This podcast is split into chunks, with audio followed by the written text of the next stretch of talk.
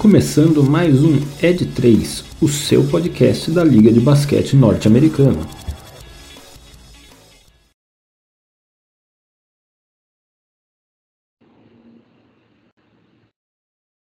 Sejam todos muito bem-vindos a mais um episódio do meu, do seu, do nosso podcast NBA, o Ed 3. Estamos mais uma vez aqui, eu, Rafael Medeiros, com Gabriel Spangero e Michel Braga, para, nesta noite de domingo, falarmos sobre a troca bombástica envolvendo Brooklyn Nets e Dallas Mavericks e principalmente envolvendo a gran... uma das duas grandes estrelas do Brooklyn Nets, nosso querido pastor Kyrie Irving. E não, não somos seguidores de Kyrie Irving.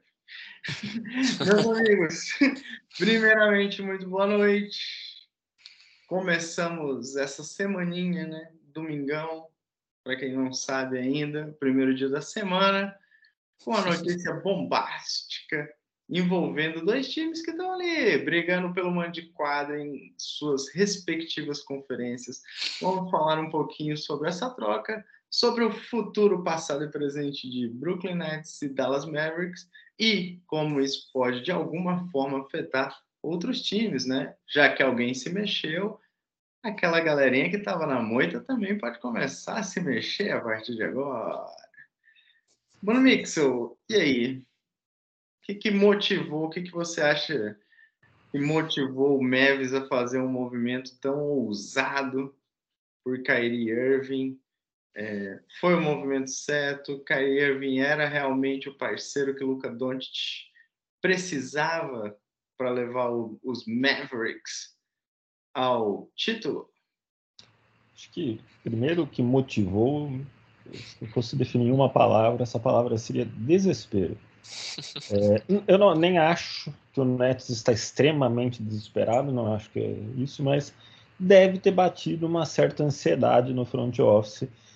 Provavelmente o Luca, o Luca deu nas últimas semanas alguns sinais de insatisfação. Ele não tem o hábito durante a carreira dele de fazer comentários ou ameaçar saídas ou pedir trocas ou nada do tipo, desde que chegou no Dallas. Eu não me lembro dele ter tido nenhuma, nenhuma atitude nessa, nessa linha.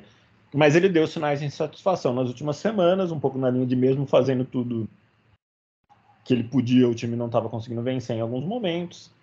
É, e eu acho que isso deve ter assim, acendido, se não uma luz vermelha no front office do Dallas, uma luz amarela e forçou que eles fizessem um movimento um pouco mais ousado para tentar dar para o Luca Doncic um time um pouco mais um time melhor em torno dele, né?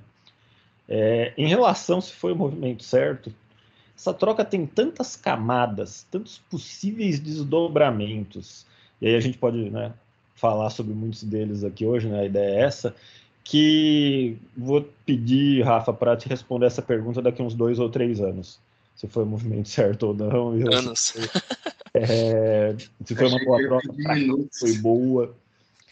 Porque acho que, de novo, dá sim, em ambos os casos, para traçar uma linha de raciocínio de por que os times fizeram o que fizeram.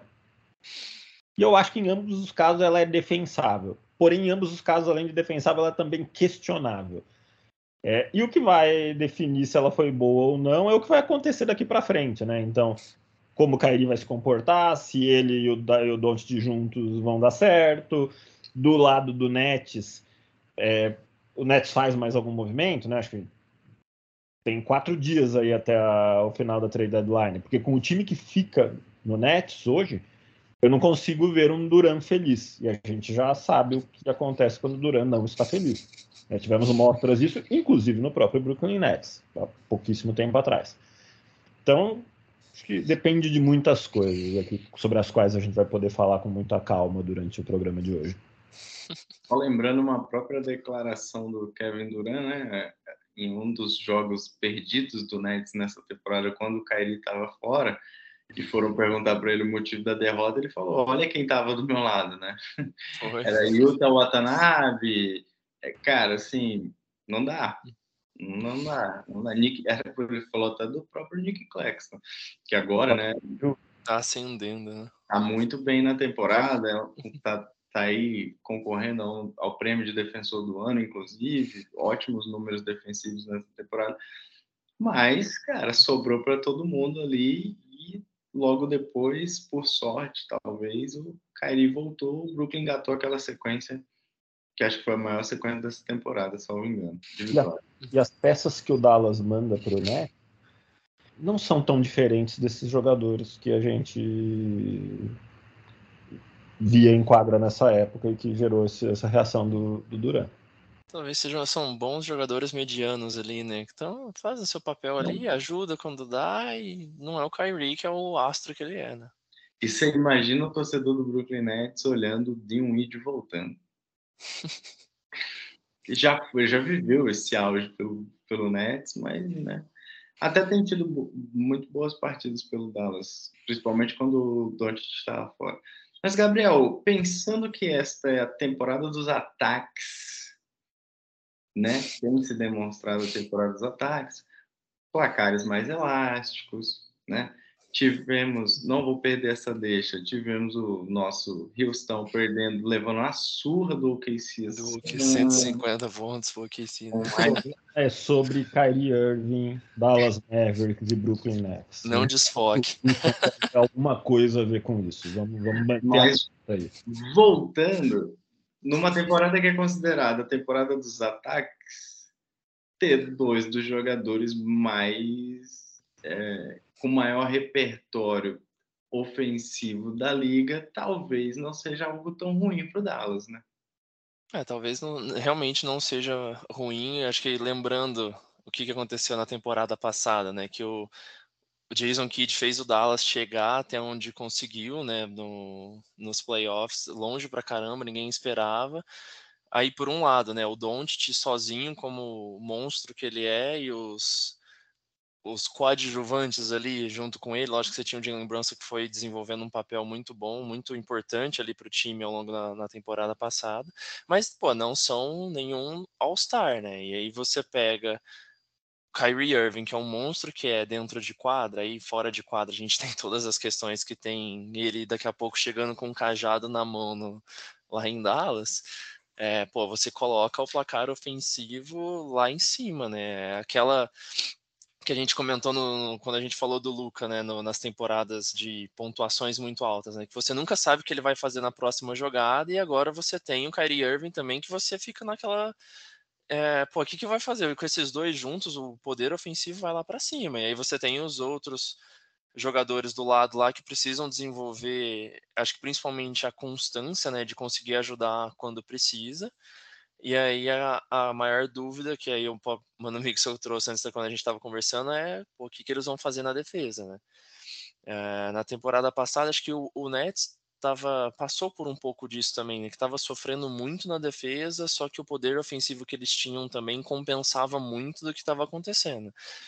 Agora vai ter que ver o que, que, gente, que, eles vão conseguir fazer na defesa para compensar o mínimo possível ali e o ataque ser esse monstro que, que a gente espera que seja. Vamos ver como é que vai ser o encaixe dos dois. E, e esse ponto da defesa me preocupa, porque assim, eu vi o Dallas jogando os dois jogos contra o Celtics. E, cara, o Dallas não chegou nem perto de competir com o Celtics nos dois jogos que fez essa uhum. temporada. E se a gente lembrar, primeira rodada dos playoffs do ano passado foi Boston Celtics e Brooklyn Nets e o Celtics Sim. atropelou o Nets também porque tinha uma defesa muito boa, uma das melhores, salvo engano a melhor da temporada. Era melhor.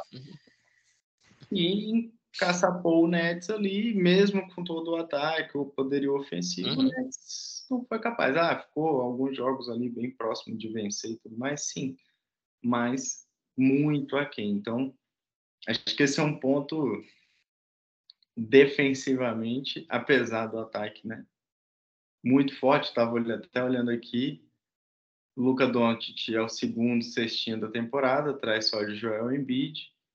E o Kyrie Irving é o décimo primeiro cestinho da temporada. Ou seja, você tem dois jogadores ali no top 15 de pontuadores dessa uhum. temporada com ótimos aproveitamentos. Agora, Gabriel Spangler, como sempre, ele não percebe, mas ele traz à tona alguns, alguns pontos desse programa que me fazem fazer uma pergunta aqui para o Mano Mixon.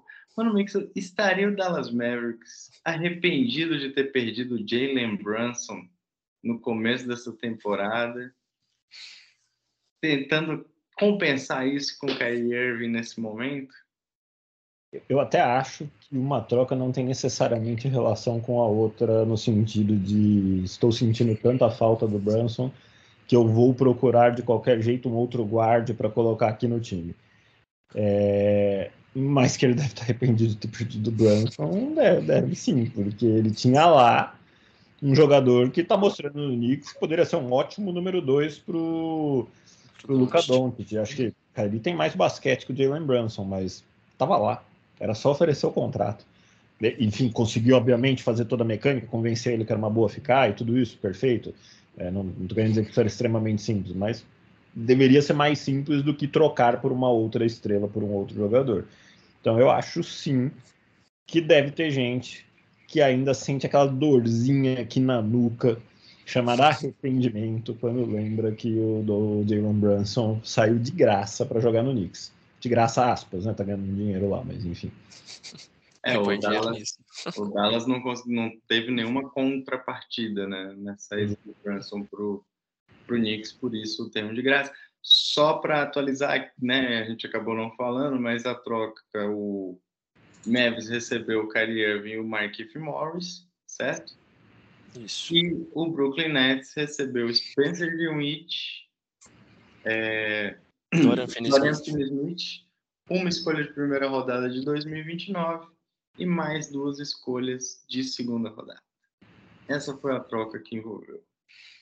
Gabs, ah, diga. Não, é só, só olhando, a gente falou do Jalen Brunson e tudo mais, né? O, o Kyrie, acho que é foda você falar do Kyrie, que é um cara extremamente, assim, em patamar diferente do Brunson hoje, mas faria talvez ali um mesmo papel do Brunson ali, sendo o cara jogando do lado do, do Luca, né? Sendo quando ele não tá em quadra, ele vai assumir o protagonismo, mas, mas aí acho que provavelmente todo, é o que todo mundo pensa, né? Quem o torcedor do, do Dallas, o Dallas pegou uma bomba relógio na mão, né? É, acho que é esse que é a maior, a maior dor, o maior risco que eles podem ter assumido, porque eu, Aí olhando para o lado do Nets, né, quando há uns dois, dois ou três dias atrás que o Kyrie pediu para ser trocado, o Nets tinha aquele dilema, né? Ou eu troco ele por alguma coisa, recebo alguma coisa em troca, senão eu não vou querer pagar ele, muito provavelmente, que ele está pedindo uma grana gigantesca para ficar. É, e ele sai e eu perco por nada, porque ele sai no, no, no término da temporada, né? E agora o mesmo mesma coisa pro, pro lado do Dallas, que pode ser que ele acabe e agora eles vão renovar, não vão? Como é que vai, que, que vai acontecer? Acho que pode talvez ser um risco de pô, acabar não dando certo e o Kyrie falar, valeu, até a próxima. Mas aí, aí para vocês, não, não, seria até uma boa para o Dallas? Beleza, né? Você tem mais aí um tempinho para pagar salário, matou um pouco o cap para esse ano mas também você não tem a obrigação de um contrato longo ainda. Grande, né? Para mim, e eu acho que isso faz sim parte do que o Dallas pensa sobre essa troca. Né? Na verdade, o que eles fizeram foi comprar um trial do Kyrie. Eles vão poder ter o Kyrie aí por seis meses, vamos ver se vai dar certo, porque existem algumas dúvidas. É, eu acho os dois muito bons e acho que tem tudo para eles encontrarem um jeito de jogar basquete junto. É, mas a gente está falando de dois jogadores que são condutores de bola, que gostam de ter bola na mão. É, vão precisar encontrar um jeito de fazer essa divisão e entender se o fit é bom. A gente estava falando aqui um pouco antes de começar. Existem questões defensivas, né? nenhum dos dois é um grande defensor. De alguma forma, o Jason Kidd vai ter que encontrar um jeito de equilibrar isso. A gente também falou do, do Christian Wood, que talvez seja o terceiro melhor jogador desse time, né? Agora, agora claramente acho que seria o terceiro, né, na minha opinião. Também não é um grande defensor, né, enfim. Tudo bem que tem jogado na segunda rotação e a gente não tem muitos motivos para acreditar que isso vai mudar agora, mas enfim. É, mas existem questões basquetebolísticas associadas a essa troca. É, eu acho que o Dallas vai poder esperar, ver, analisar durante seis meses e tomar a decisão de ofertar ou não um bom contrato para o Kairi Duran no final desse. Kairi Duran, olha Kairi só. Duran é monstro. Queria, queria um novo, um novo jogador aqui, para o Kairi Irving no final desses, desses seis meses aí. É, e, e, acho que uma coisa que conta, de certa forma, a favor do Dallas, caso o Dallas decida é, assumir este compromisso de longo prazo, né? Olha só que maluquice assumir um compromisso de longo prazo com, com o Kyrie. É, mas caso Dallas decida, por mais que o Kyrie esteja pedindo muito dinheiro, o Kyrie já ganha muito dinheiro. Então a gente está falando de um aumento salarial aqui, que não que ele seja pequeno, ele não é algo impossível de acomodar numa folha de um time no, no cap salarial. Então o Kyrie já ganha na casa de 38 milhões. Se, se eu não me engano, o contrato máximo ia na casa de quase 50 milhões por ano. Então a gente está falando de 10 milhões a mais. Vai ter que abrir mão de alguém lá, provavelmente, mas enfim. E, no caso, quando a gente analisa né, a troca, de novo, pensando em basquete, aí por isso que eu digo que essa troca tem várias camadas, porque não é só o que acontece dentro de quadra, mas se a gente for pensar no que acontece dentro de quadra, pagou absurdamente pouco por um cara do nível do, do Kairi. Que outro jogador do nível do Kairi estaria disponível por uma first pick de 2029, estamos falando de seis anos para frente, dois jogadores medianos, medianos, não mais do que isso, definitivamente. E duas picks de segunda rodada, de anos para frente, também nem sei quais são os anos exatamente. Você não consegue nenhum outro jogador que produza perto do que o Kyrie produz por isso. Né? Então, é, esse aí é o trade-off. Pagou pouco por uma grande estrela, que agora é o Relações Públicas do Dallas, que não vai dormir à noite, vai ficar checando o Twitter do Kyrie de, de meia, meia hora para saber se ele postou alguma coisa, enfim é, com, com, toda essa bagagem que o Kairi traz, pagou, mas pagou muito pouco por uma grande estrela. Mas essa, até pegando esse gancho seu, Mix, esse essa baixa contrapartida, digamos assim, que o Mavis teve que dar, né? E eu concordo com você, até porque comparando as trocas, por exemplo, de Rudy Gobert, DeJounte Murray, Cara, o, o, que o Hawks pagou no Murray foi muito mais do que isso que foi pago uhum. por Cari agora. Vamos tirar o Gobert da história, porque o Gobert cada vez mais dá para perceber que erraram a mão ali. Mas é um ótimo exemplo. Melhor que o Donovan Mitchell, por exemplo, porque eu acho que o Mitchell a gente pode dizer que, considerando o pacote, né, ele acaba ficando acima do, do Kyrie. Acho que o Kyrie joga mais que o DeJounte Murray, o DeJounte Murray é menos encrenqueiro que o Kyrie, não que não seja um pouquinho, mas enfim, é menos. É, talvez esteja um pacote próximo. Exatamente o que você falou. Olha que o Hawks pagou muito mais do que o. Bom, o Hawks abriu mão do futuro inteiro dele pelo, pelo Dejounte Murray. É, assim, muita coisa. Então, até pensando nisso, seria um pouco. É, dá para interpretar um pouco de desespero nessa decisão do Nets, do tipo, cara, o, o que vier eu estou oferecendo. E o segundo, algo que circulou muito durante o dia de hoje é ninguém quer mesmo Russell Westbrook, Westbrook. nas trocas. Eu acho que esse é um, é um ponto que, que caiu muito, né, cara? O... E, e, lógico, quando o Kyrie falou que queria sair, o que mais se colocava no Twitter, no Instagram, era que o LeBron tava querendo fazer o, mexer os pauzinhos para o Kyrie vir pro, pro Lakers, né? Mas Bom, eles devem ter avaliado a proposta, né? Ele tava saindo muitas propostas aí, acho que o Clippers ia fazer uma proposta, o Lakers também tava, mas o Nets olhou e falou, poxa, não, não quero isso, e aí, aí realmente entra naquele ponto, né? O, o, o Russell Westbrook caiu pra caramba da temporada passada para agora e o poder, o valor de troca dele caiu muito, né? Então acho que te, teve também, não sei se é um desespero, mas realmente, cara, deixa eu me livrar desse problema, porque já deu muito problema nesses últimos tempos. Eu acho que essa troca ter acontecido como aconteceu é mais um claro sinal de como o Russell Westbrook está desvalorizado na NBA atual. Porque a gente nunca sabe o que, que é falado entre os general managers, obviamente, mas me surpreenderia muito se a proposta de pelo menos Westbrook mais uma first do Lakers, né, tem aquela história de uma, duas, o Lakers não quer dar duas, enfim, mas Westbrook pelo menos mais uma first do Lakers foi colocado na mesa. Não, não, não consigo imaginar isso não acontecendo. E além do, do Lakers ter a, a, first de 2027, vamos supor que ela estivesse disponível de 2027, dois anos antes da de 2029 do Dallas, E pelo que a gente consegue fazer de leitura dos dois times hoje, a tendência é que a, a first do Lakers possa ser melhor até do que a first do, do Dallas. Ou seja, o Nets preferiu Dinwiddie e Dorian Finney-Smith, que como a gente falou, passam longe de ser dois grandes jogadores, a Westbrook. E eu acho que é, primeiro, um sinal claro da desvalorização do, do, do Westbrook, fato, mas também de uma outra coisa que para mim explica muita coisa de por que, que, o Nets fez essa troca desse jeito, né, na, na minha forma de enxergar. Acho que o primeiro ponto do, do Nets ter feito a troca, diferentemente do Dallas, que vai fazer o trial agora e vai decidir daqui a seis meses se quer ou não um relacionamento de longo prazo com o Kyrie Irving. Nets já é, fez, né?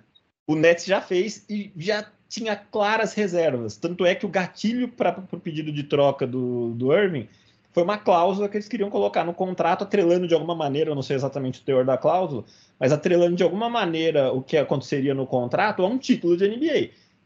É até compreensível o Kyrie pedir troca depois, mas, poxa, mas como assim é, vocês só vão me pagar tudo isso se a gente for campeão? Quer dizer, então, que a responsabilidade de ser campeão é só minha? Né? É, enfim, isso é muito compreensível do ponto de vista do Kairi pedir a troca. Apesar do Kairi ser maluco, eu nem acho que ele foi tão maluco neste ponto específico, entendo. Mas e, e o querer pôr a, a, troca mostra como ele tinha muitas reservas em relação a. Né? Conseguiu o título, né? O famoso botou um preço lá em cima para não pagar, né, mano? Isso. Exatamente. É, acho que assim, não, não, tinha tanta vontade assim do Nets de, de fechar essa renovação. E aí, mas aí, enfim, indo para o mercado, por que trocar o, o Kairi por essas peças, né? Acho que primeiro tem dois pontos, né? Um, eles queriam fazer essa troca rápida, rápido, porque eles querem tempo, eles ainda querem se mexer nessa trade deadline, na minha opinião, eles vão tentar fazer alguma coisa nos quatro dias. Esse alguma coisa é trazer uma peça ou mais de uma peça, não sei qual pode ser o plano, que faça esse time ser forte o suficiente para continuar sendo um contender. Porque se eles não conseguirem fazer isso, eles vão enfrentar ainda mais pressão do Kevin Durant para ser trocado, como já enfrentaram. E eu acho que é mais fácil você fazer essa construção e buscar essa segunda peça, não que vai ser fácil, tá? Porque eu não acho que eles têm grandes peças para conseguir que alguém troque uma grande estrela para eles. É, mas é mais fácil tentar fazer essa construção tendo no elenco gente como o Dinwiddie, como o Dorian Finney-Smith e não gastando 40 e tantos milhões de cap no Westbrook, dado que eles também não devem achar que o Westbrook pode ser essa peça que falta. Se eles pegam o Westbrook, é para ficar com o Westbrook e tentar com o Westbrook. Eles acho que não querem fazer isso. Mesmo que eles não troquem o Dinwiddie, por exemplo, é um salário que não é tão pesado. Se eles trocarem alguns outros jogadores, equilibrarem algumas coisas ali, eles podem trazer um jogador de bom nível para tentar dar esse tiro aí. Enfim, pode, é mais fácil trocar o Dinwiddie daqui a seis meses. Enfim, é, tudo isso acho que foi pensado. E, de novo, acho que o grande ponto é o Nets vai tentar se mexer ainda. O Nets tem Seth Curry, Joey Harris, Ken Thomas, próprio Dinwiddie, Royce O'Neal, tem a, a pique do Dallas, tem alguma coisa de pique do Nets ainda, não sei nem exatamente o que, que eles podem oferecer por conta das regras da NBA de, né, de ter que draftar de tempos em tempos, mas enfim, tem alguma coisa de picks que pode aí ser usada para tentar trazer um número 2 aí pro Duran e deixar o Duran um pouco mais satisfeito. Ia ser massa, né? Reviver a dupla, dupla de Oklahoma. Russell Westbrook e Kevin Durant. É, um, um deles envelheceu melhor que o outro. Oi? Um deles envelheceu melhor que o outro. Sim, mas era uma dupla sensacional, hein? Sensacional. Timaço do Oklahoma City lá de trás. Muito bem, mano Mixel. E uma coisa que eu ia perguntar, a gente falou, você falou um pouquinho, né, sobre isso, mas acho que a gente pode explorar um pouco mais também, queria ouvir a opinião do Gabs, que é o famoso encaixe, né? Como é que essas duas peças se encaixam nesse time? Quem provavelmente aí é o quinteto titular desse novo Dallas Mavericks, principalmente? Acho que do lado do, do Nets, claramente ele, pelo que vem, vem jogando, deve ser ali o Seth Curry, apesar do Ken Thomas ter tido uma performance espetacular na noite de ontem, mas ele veio do banco, né? E geralmente quem estava substituindo o Kyrie Irving na rotação do Nets era o Seth Curry, mas do lado do, do Dallas, né, do Dallas Mavericks, como é que a gente fica? Né? Que é o quinteto? O que que desculpa aí, galera, mas o sono bateu. Como é que encaixa esses dois, esses dois jogadores? A gente vai ter aí um Luca numa posição 2 menos participativo, né? quer dizer, conduzindo menos essa bola. É, vale lembrar que até a contusão do Duran, o Nets até brincava com o Mano Mixel, era um time que não tinha muito, não tinha muito repertório de jogadas, era um time que sempre procurava os dois, procurava os dois, procurava os dois e, e fazia, né? Os corta-luzes, as movimentações, sempre para deixar esses dois jogadores em alguma, em alguma posição um pouco melhor de arremesso. Então, como é que entra o Kyrie Irving nesse quebra-cabeça de, de time mesmo no, no Dallas, Gabs? Cara, eu acho, olhando, vai, vamos pegar um pouco do histórico do Kyrie Irving, a gente tava até conversando isso com, com o Mano Mix antes de você entrar aqui, Rafa, no, no nosso aquecimento pro, pro episódio. O, o Kyrie, ele jogou com jogadores aí que acabam tendo um pouco de protagonismo maior do que o que ele estava tendo no, nos últimos anos. Né? Ele jogou com LeBron, jogou com, com Kevin Durant, James Harden, o Jason Tatum e agora vai vir com o Luka Doncic, né? Então são caras aqui que tinham um protagonismo talvez até maior do que o deles, né? Dele, do Kyrie nesses times. Uh, eu acho que eu não sei se o, o Doncic sairia tanto desse protagonismo que ele tem, igual a gente tinha comentado, né? Eu acho que ele, Kyrie pode entrar talvez muito mais como o um, um papel que o Brunson, o Brunson assumia, né? Quando na temporada passada. E aí olhando para alguma uma possível quinteto titular, né? Que eu estava até dando uma lida por aqui, talvez um, um Kyrie e Luca. Uh, talvez encaixar o Tim Hardaway Jr., Dwight Powell e Christian Wood nesse primeiro, nesse quinteto. Então, assim, eu acho que entraria muito os dois dividindo a, a bola na mão. É, talvez ainda o, o Don't com protagonismo um pouco maior, mas acho que vai aliviar um pouco dessa pressão que o Don't tem de que era sempre só ele. Ele, ele, ele que tinha que fazer. Ou ele fazia sozinho, ou ele achava alguém, e o Kairi dá essa aliviada. Eu acho que olhando no papel, acho que sempre funciona, né? Igual o Brooklyn no, nos tempos passados aí, a gente via dar muito certo no papel. Vamos ver realmente como que, que eles se encaixam aí. Acho que vai ser um desafio bacana pro Jason Kidd é, encaixar esses dois caras. E para você, Mano Mix, o que, que você acha desse encaixe? Eu acho que se a gente fosse escolher duas estrelas para jogar junto, eu acho que provavelmente a gente não escolheria dois caras é, que ocupam tantas vezes o mesmo espaço, se a gente tivesse muitas outras opções, o que obviamente não era o caso aqui, como a gente já falou, o Dallas não ia conseguir nenhuma outra estrela do calibre do, do Kyrie com o pacote que ele ofereceu pelo Kyrie. É, mas ao mesmo tempo que talvez não seja o encaixe ideal, eu acho que os dois são tão bons, tão talentosos, têm uhum. tanta qualidade, que eu ficaria muito surpreso se eles não conseguissem encontrar um jeito de fazer isso funcionar em quadra. É, e, acho que essa parte talvez exija até pouco esforço do Jason Kidd. O que eu ia fazer se eu fosse Jason Kidd ia chegar, meninos, venham cá. Vocês sabem muito melhor do que eu o que fazer com essa circunferência laranja de borracha aqui. Toma aqui ela, vão lá. O que vocês quiserem fazer, podem fazer. O resto do time vai estar no perímetro esperando bola para arremessar de três se precisar. E vai ter um cara lá dentro do garrafão tentando fazer um pick and roll, aí, alguma coisa do tipo. É isso, não precisa de muito mais coisa que isso. E eu acho que eles vão se achar.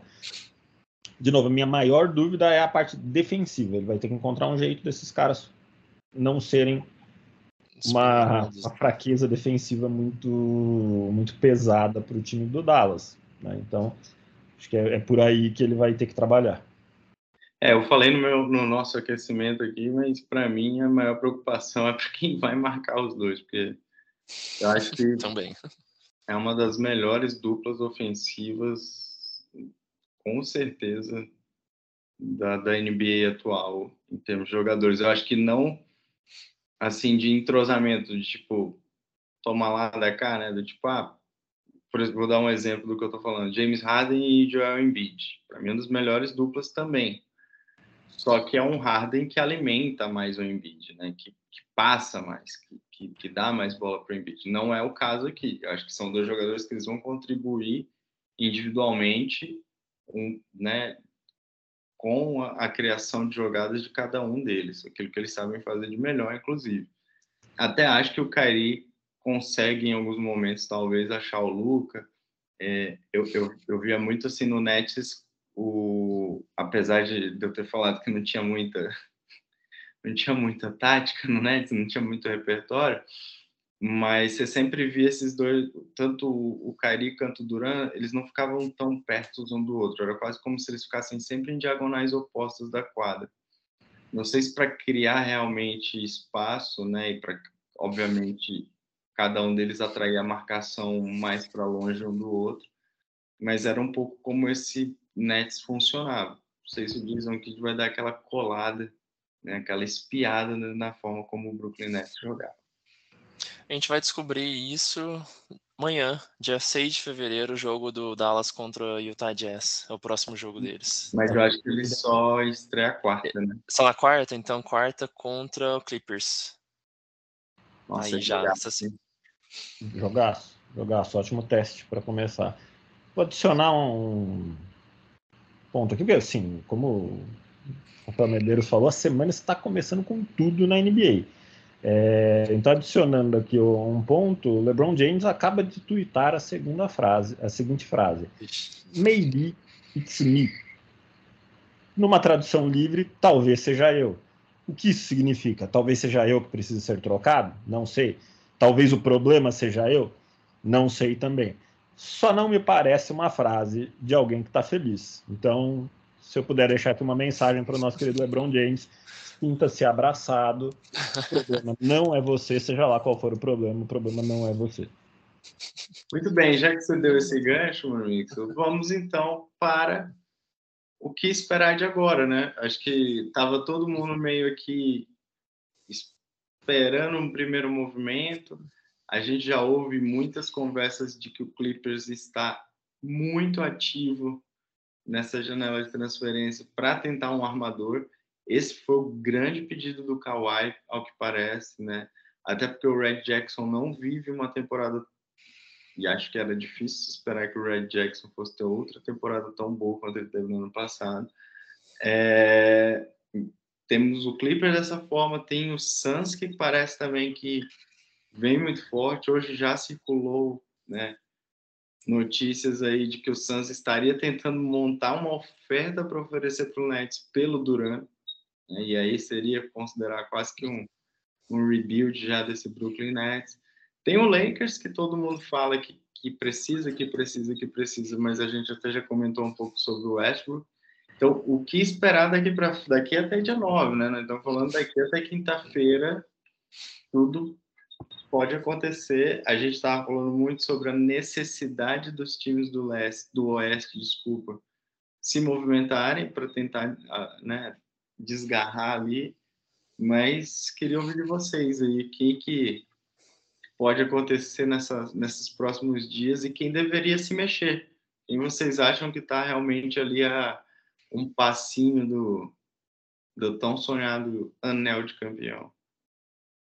Olha, eu acho que falando dos dois times de hoje, eu acho que os dois ainda vão tentar se mexer mais. Eu acho que o Dallas, dado que a gente pode chamar esse movimento de um all-in, é, eu acho que se eles tiverem uma oportunidade de conseguir mais algum jogador, eles ainda têm a maior parte das picks deles, enfim, se eles tiverem meios de fazer alguma coisa ali, eu acho que eles ainda talvez vão fazer. É, e eu acho que o Nets também vai procurar se mexer ativamente. Para além disso, a gente tem um bloco de times de meio de tabela na NBA que estão, às vezes, a um reforço de conseguir o que falta para brigar pelo título, ou ao mesmo tempo, talvez sejam times que desistam em algum momento e passem a ser vendedores nesse mercado. É, então é meio difícil de prever, mas eu queria falar dois times que eu acho que são chaves do outro lado, dois times que talvez tenham peças que possam ser úteis para muitos outros times e que talvez estejam mais próximos de se tornar vendedores.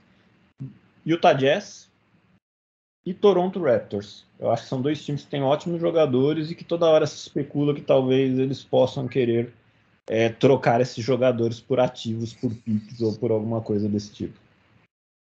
Boa. É, eu acho que esse realmente era o pontapé inicial que estava faltando nessa reta final, né? Igual quando saiu a troca do Gobert, a galera toda começou a se mexer. Aí, na verdade, se mexeu, o Kevin Durant fez a, a loucura dele lá também de pedir. Aí, quando ele falou, não, beleza, vou ficar, também foi outra que deslanchou as próximas trocas, né? Mas o, eu concordo que o Nets também deve se mexer para, igual a gente já comentou, né? A gente ele tem o Kevin Durant no, no meio do caminho e ele pode estar tá não muito feliz com o que entre aspas sobrou ali, né? Igual ele mesmo já tinha falado, pô, vocês querem que eu ganhe com esse elenco aqui? Então tem a pressão Kevin Durant. Uh, eu acho que tem a pressão Lakers também, né, cara, por pressão LeBron James, que ele a gente comentou no, no episódio passado, né, que deveria se mexer até mesmo para dar condições um pouco melhores para o LeBron James chegar aí nessa reta final de, de carreira dele, tentar alguma coisa. De novo, tem a, o que, que eles vão dar em troca. Ninguém está querendo aceitar o Westbrook, ninguém, eles não, talvez não queiram abrir mão de muitas das poucas picks que eles já têm. Então acho que é uma, uma dúvida. Né? Outro time que eu acho que é bacana, que você comentou, né, Rafa? O, Lake, o Lakers não, o Clippers está, está se mexendo aí. E acho que ele tem bastante, tem ativos ali que são ativos igual a gente acabou de falar do Nets, talvez, bons jogadores medianos, que não tem aquele salário gigantesco, que você consegue fazer um encaixe aqui para outros times também e conseguir alguma outra coisa boa em troca. E agora, Phoenix também realmente fariam alguma coisa pro, pro Nets se realmente eles decretassem, cara, vai Duran, vamos começar do zero e eles mandariam um pacotão também. Acho que é mais nesse sentido mesmo. É, eu, eu concordo muito sobre o ponto do Toronto. Acho que é um time que não está bem que pode fornecer peças muito boas, fundamentais para times que querem ser campeão, campeões. Eu acho que do lado do Oeste, o, o Mavis já se mexeu. Isso, para mim, vai jogar uma pressão muito forte em cima, principalmente do Clippers e do Suns, que eu acho que são dois times que estão ali sonhando com algo. Eu acho que o Clippers está mais próximo disso. É, para mim, a Conferência Oeste ela está inteiramente aberta até o final do, do campeonato, até o final, né? Até a final de conferência, eu não acho que ninguém desgarre, a não ser o Denver Nuggets, mas o Denver é um time que geralmente em playoffs tem muito problemas defensivamente. Então, ano passado mostrou muita fraqueza para enfrentar o Warriors e eu acho que por isso que para mim deixa tão aberto. É. Do outro lado, é, eu acho que o HIT deveria se mexer em algo. Eu acho que se o HIT quiser voltar a ter um, né, um papel realmente de ser campeão, de brigar pelo título da NBA, ele vai ter que se mexer. E um outro time que, apesar dos pesares, eu acho que tem que se mexer, não porque é ruim, ou não porque talvez precise de algo mais, mas talvez para reciclar um pouco, principalmente a segunda rotação, é o Bucks. Acho que a primeira, o, o time titular do Bucks é excelente, principalmente o que está jogando agora com os, os três, né? Middleton, Holiday e Antetokounmpo. Mas quando a gente vai para a segunda rotação, para o time reserva, o time reserva já não é um time tão bom. E tem muito boato de que o Bucks né, estaria colocando aí o Grayson Allen para troca, é, o próprio Pat Compton para troca. Então, jogadores que fazem parte de uma segunda rotação, já tiveram mais destaque nesse time mas não tem apresentado a mesma coisa. Então, acho que Bucks e Heat precisavam se mexer do lado leste. Obviamente, o Bucks vai atrás de jogadores para compor o elenco, o que pode ajudar, por exemplo, com o Toronto, com o Utah Jazz tentando se desmancharem. O Heat, na minha opinião, precisa de um armador para ontem, um armador muito, muito bom. Porque aí sim eleva o patamar desse time. O Kyle Lowry está fora, não está jogando, também não está apresentando. Cara, não é com o Gabe Vincent que o Miami Heat vai ser campeão da NBA, apesar do Adebayo estar tá fazendo uma Temporada estupenda desde que ele voltou de lesão e desde que ele voltou para esse time. O Jimmy Butler contribui ainda, tem contribuído bastante, mas acho que o Adebayo esse ano tem se mostrado mais decisivo nos jogos para o Heat. Acho que são esses são times que eu esperaria e que eu gostaria que se mexessem. E eu acho que o Oeste tinha que bagunçar, cara. Tinha que bagunçar, tá, tá muito muito embolado. Tá muito embolado. Tá igual o Campeonato Brasileiro ali, que todo mundo vai para Sul-Americana. Tá? G9 vão para Libertadores. Tá muito fácil. Tá muito fácil. Indignações, vamos lá. Cenas dos próximos quatro dias. Cenas dos próximos quatro dias. Então, já antecipando aqui, Fiquem espertos porque os próximos quatro dias prometem ser quentes na NBA. Coloca a notificação pra, do Twitter lá do hoje e do Shams para piscar aqui toda hora. Você vai ficar sabendo o que está acontecendo. Isso aí. Meus amigos, considerações finais deste episódio. Ansioso pelos próximos quatro dias, onde tudo pode acontecer, inclusive nada. Mas eu acho que não ficaremos no nada, coisas acontecerão e ansioso pelo próximo programa, onde poderemos comentar quem saiu mais forte aí desses próximos dias. Boa. Além dessa expectativa para o final da trade deadline, né? Dúvida que surgiu aqui, que, que eu estava dando uma olhada no Twitter. Kyrie Irving foi titular do All-Star Conferência Leste. E agora ele vai para o Oeste. E aí? Continua Mas... igual, mesma coisa? Muda, não muda? Acho que não muda nada, ele continua com não, o West, não. Né? não, não muda. Mas é uma contradição que acho que ninguém, pô, e aí? É, não, não muda até porque tem esse formato agora, vai ser time agora eles vão... time Giannis, né? É. Então, acho que não Depois muda vira muito. toda a zona que virou, todo mundo rachão. Muito bem, meus queridos. Uhum. Eu também, meu destaque final é esse, mas mais do que esperar os próximos quatro dias também, é esperar os próximos, as próximas semanas com esses times, se Deus quiser, muito mexidos. Quem é que vai desgarrar, principalmente, como eu falei, no lado oeste. Eu quero ver ali um pouquinho mais de, de disparidade, tá muito igual. Não deixem o Lakers sonhar tanto. Muito bom. Muito bom. Meus amigos, esse foi mais um episódio do meu, do seu, do nosso podcast NBA, o Ed 3. Fiquem bem, um grande abraço e até a próxima. Valeu. Um abraço. Galera.